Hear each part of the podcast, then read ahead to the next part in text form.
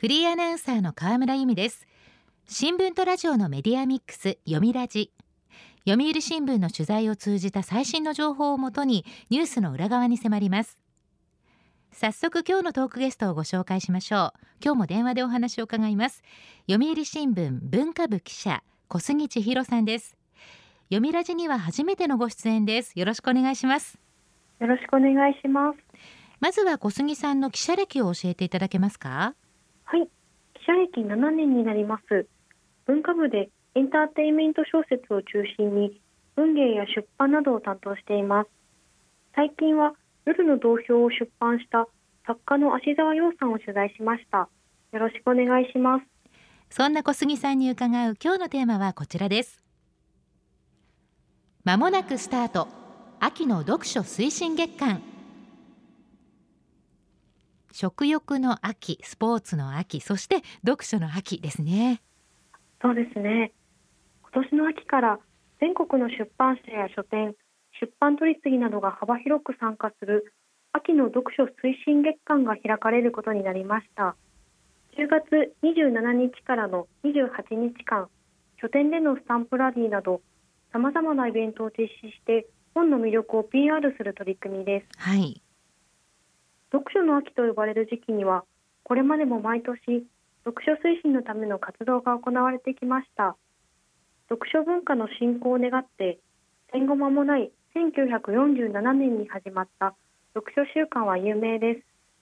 10月27日から文化の日を挟んで、例年2週間行われています。また、各地の書店などが中心になり、本屋の魅力を発信する11月1日の本の日や大切な人に絵本を送ろうなどといった運動は皆さんも耳にしたことがあるかもしれません。そうですね。読書週間は馴染みがあるんですが1947年昭和22年に始まったというのは知りませんでした。はい。今回の読書推進月間は従来の活動と連携し期間を10月27日から11月23日までで28日間と大幅に広げたことが特徴です。本を読む人は美しいのキャッチフレーズのもとに様々な楽しい企画が考えられています。例えば、本好きの文化人や芸能人など著名人にアンバサダーを職して本を読む楽しさを発信してもらいます。誰になるかは分かりませんが、どんな人が選ばれるのか期待が高まります。そうですね。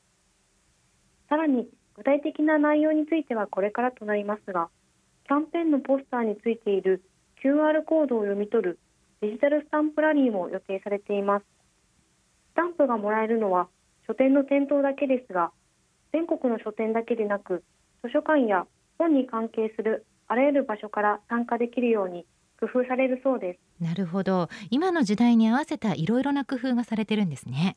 はい、そうですね。その他、書店から自主的な企画も募る予定です。作家による書店の一日店長やブックカバー大賞など様々な案が考えられています。業界を広く横断した活動を目指すことになりそうです。これらの取り組みに対して学校の教育現場からは秋の読書運動が活発になれば夏休みに読書に取り組んだ子どもたちが連続して本に興味を持つ機会につながると期待の声が上がっています。例えば。はい。東京都内の高校の男性教員は高校の国語教育は現在自分の意見をまとめ話すことが重視され読解がおろそかになりがちだと感じています。教壇に立つ際には書き話す力の基礎は読む力にあると考え小説やエッセイを読むことを生徒に進めているそうです。秋にも本に触れる機会が増えるのはとても歓迎ですと語っています。なるほど。教育現場からも期待されているわけですね。この読書推進月間出版業界が一丸となった取り組みということなんですがその背景は？はい。こうした取り組みの背景には深刻な出版不況と町の書店の減少があります。出版科学研究所によると2021年の紙と電子を合わせた出版物の推定販売金額は1兆6742億円でした。これは紙の出版物の売上のピークだった1996年の3分の2以下にとどまります。へえ、3分の2以下ですか。はい、7月25日に発表された2022年上半期の販売金額は紙の出版物が5961億円でした。近年続いた鬼滅の刃のような漫画の大ヒット作がなく、前の年の同じ期と比べて7.5%減少と苦戦しています。一方、電子書籍は2373億円でした。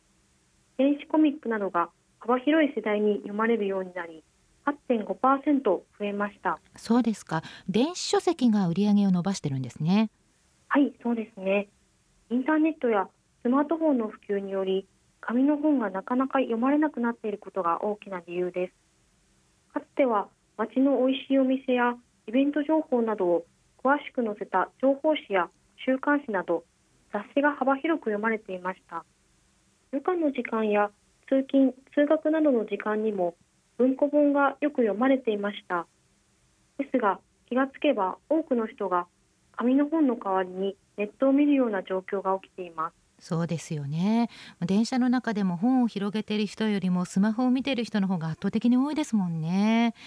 あと街の書店本屋さんも減ってきているような気がします。はいそうですね。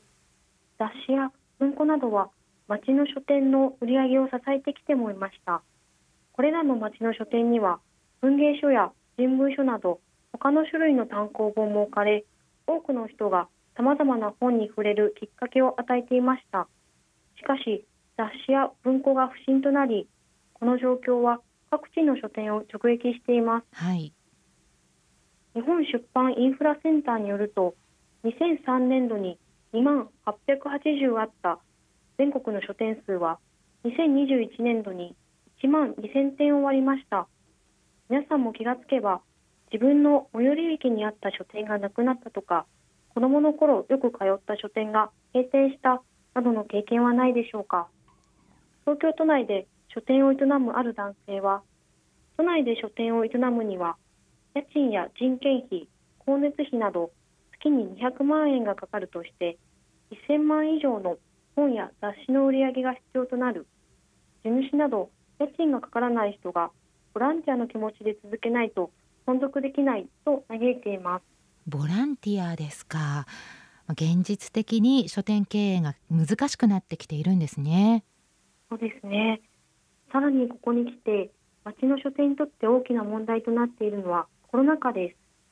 コロナ禍でリアルの書店に行くのを控えた人また自分のお気に入りの遠くの書店に行くのを控える人なども多く出ていて書店の経営状況に大きな影響を与えています。なるほど。1912年に東京都台東区上野で創業し都内を中心に福島でもチェーンを展開した栄翔堂書店は5月最後のリアルの店舗を閉店しました。この書店の専務は本を取り巻く仕組みは硬直化しコロナ禍も追い打ちになりましたと語っていました。アマゾンをはじめとしたインターネット書店の存在も街のリアルな書店には脅威となっています。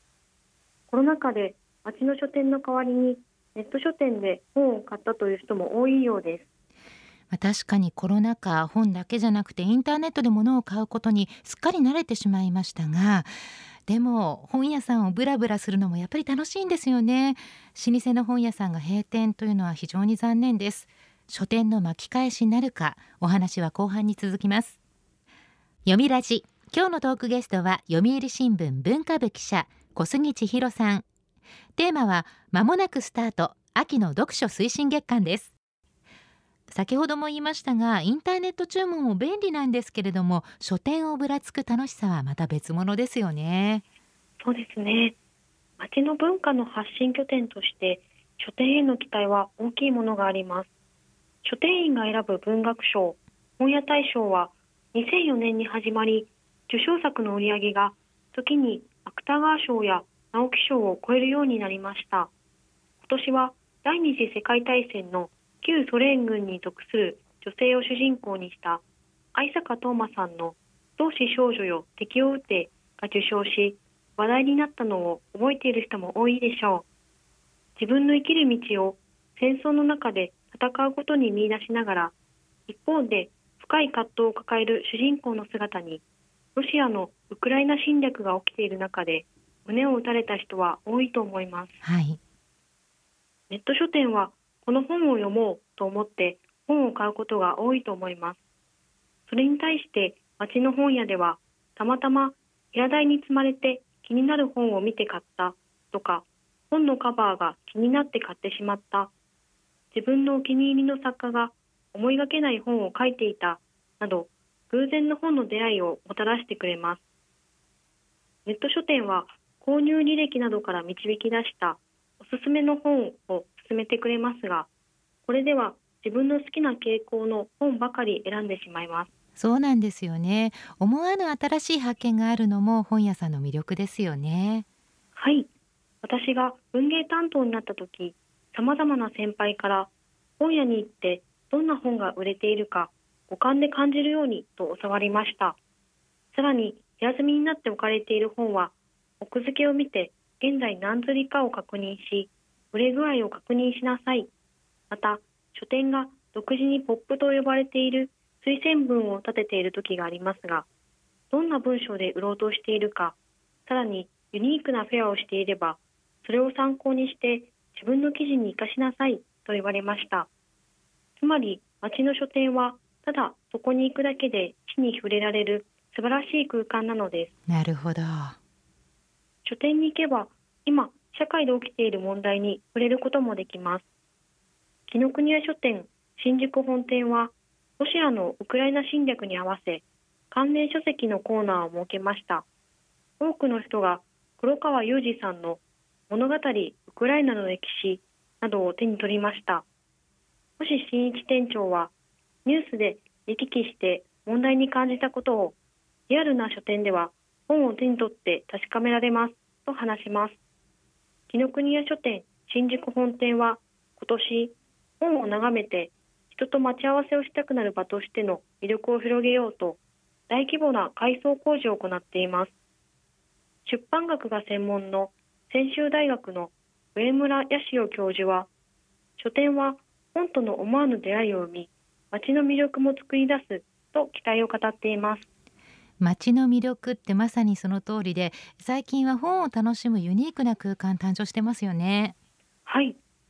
近年は本が生み出す知的で落ち着いた空気感が見直され様々な業態の店が生まれています。本の街で知られる東京神田神保町では去年12月にブックホテル神保町が開業しました。フロントや客室廊下などに小説や漫画などおよそ900冊が置かれ宿泊客が自由に手に取ることができます、はい、コンセプトは本の街を味わい尽くすホテルで開業直後はコロナ禍で客足が鈍かったものの最近では32室すべてが埋まる日があるそうです。ホテルは12階建てで、2階は青春のあの頃に思いを馳せて、9階は徹夜でミステリーなど、階ごとにテーマが設けられています。客の3割近くがリピーターだそうです。ホテルの担当者は、好きな本をきっかけに、宿泊者同士の会話が盛り上がることもあります。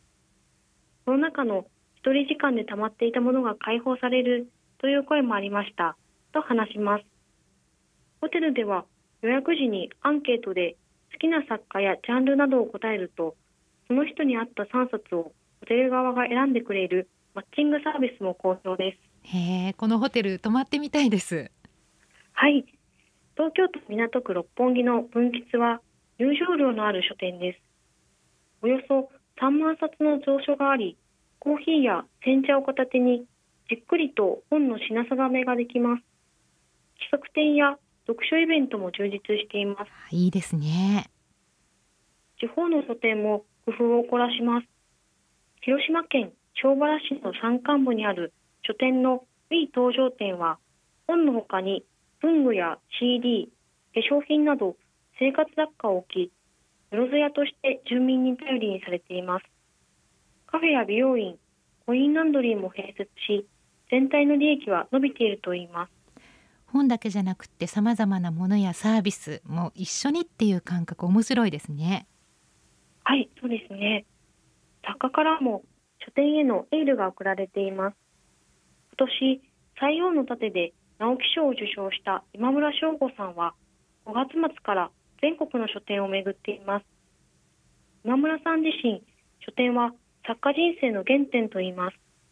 小学5年生の夏休み近所の小さな書店でたまたま手に取った池波正太郎の園田太平記に夢中になり以来本が大好きになったそうです。去年11月には開業の危機にあった大阪府箕面市の書店木下ブックセンターの経営も引き継いでいます。へえそうなんですか。今村さんは今こんな時代だからこそ手で売る強さを信じてほしいと話しています。皆さんの街にはどのような書店があるでしょうか。このような素晴らしい書店をぜひ訪ねてみてください。そうですね。個性的なお店探せばいろいろありそうですえちなみになんですが小杉さん最近読んで個人的にこれ面白いと思った本ってありますか？そうですね。SF 作家の小川聡さんの新刊で地図と拳という小説が面白かったです。地図と拳ですか？どんな内容なんでしょうか？はい。中国の東北部に存在した満州国の架空の都市を舞台にした壮大な長編になります。日露戦争の前夜から第二次世界大戦までの半世紀にわたり人間の欲望と戦争に翻弄される土地の清水がダイナミックに描き出されています。へえ過去を舞台にしながら SF 小説って面白そうですね。読んでみたいと思います。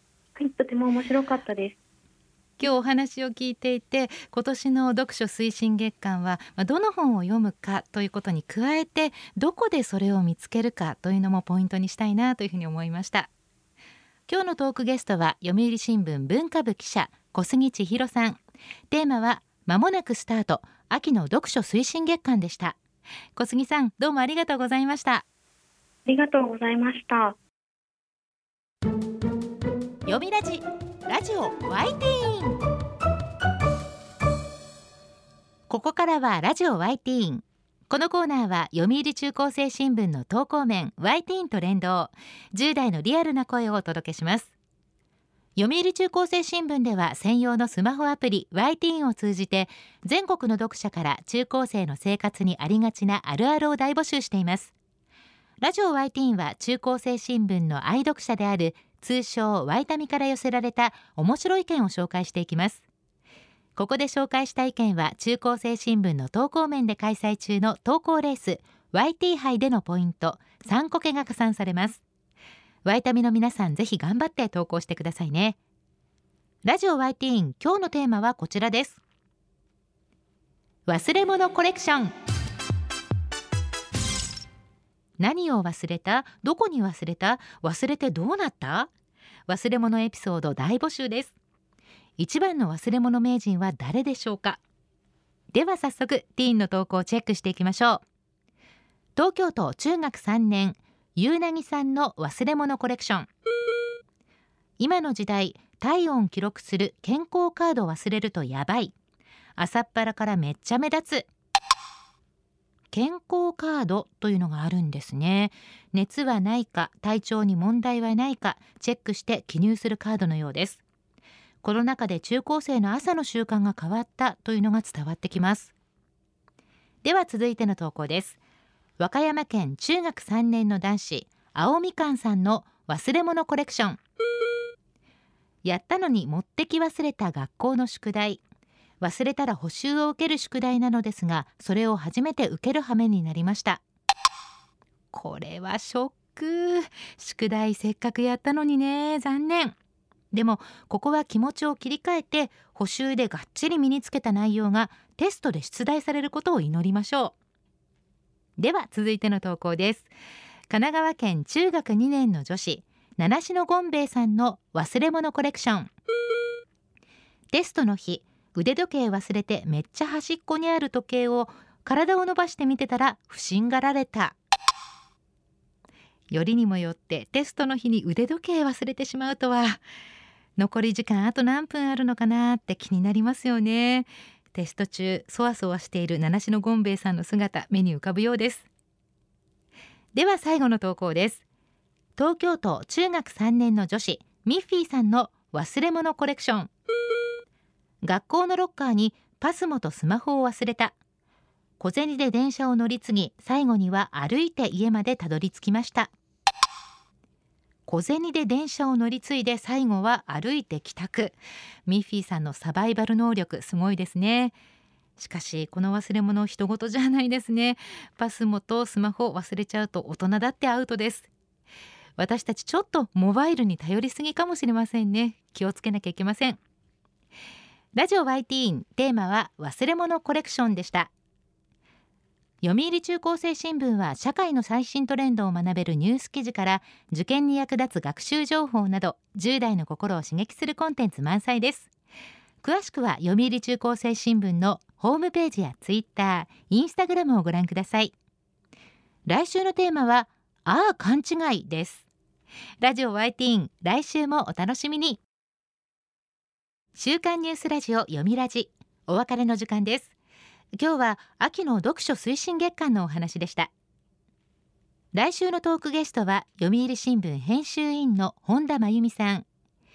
医療ルネサンス連載30年をテーマにお話しいただきます。どうぞお聞きください。読みラジまた来週。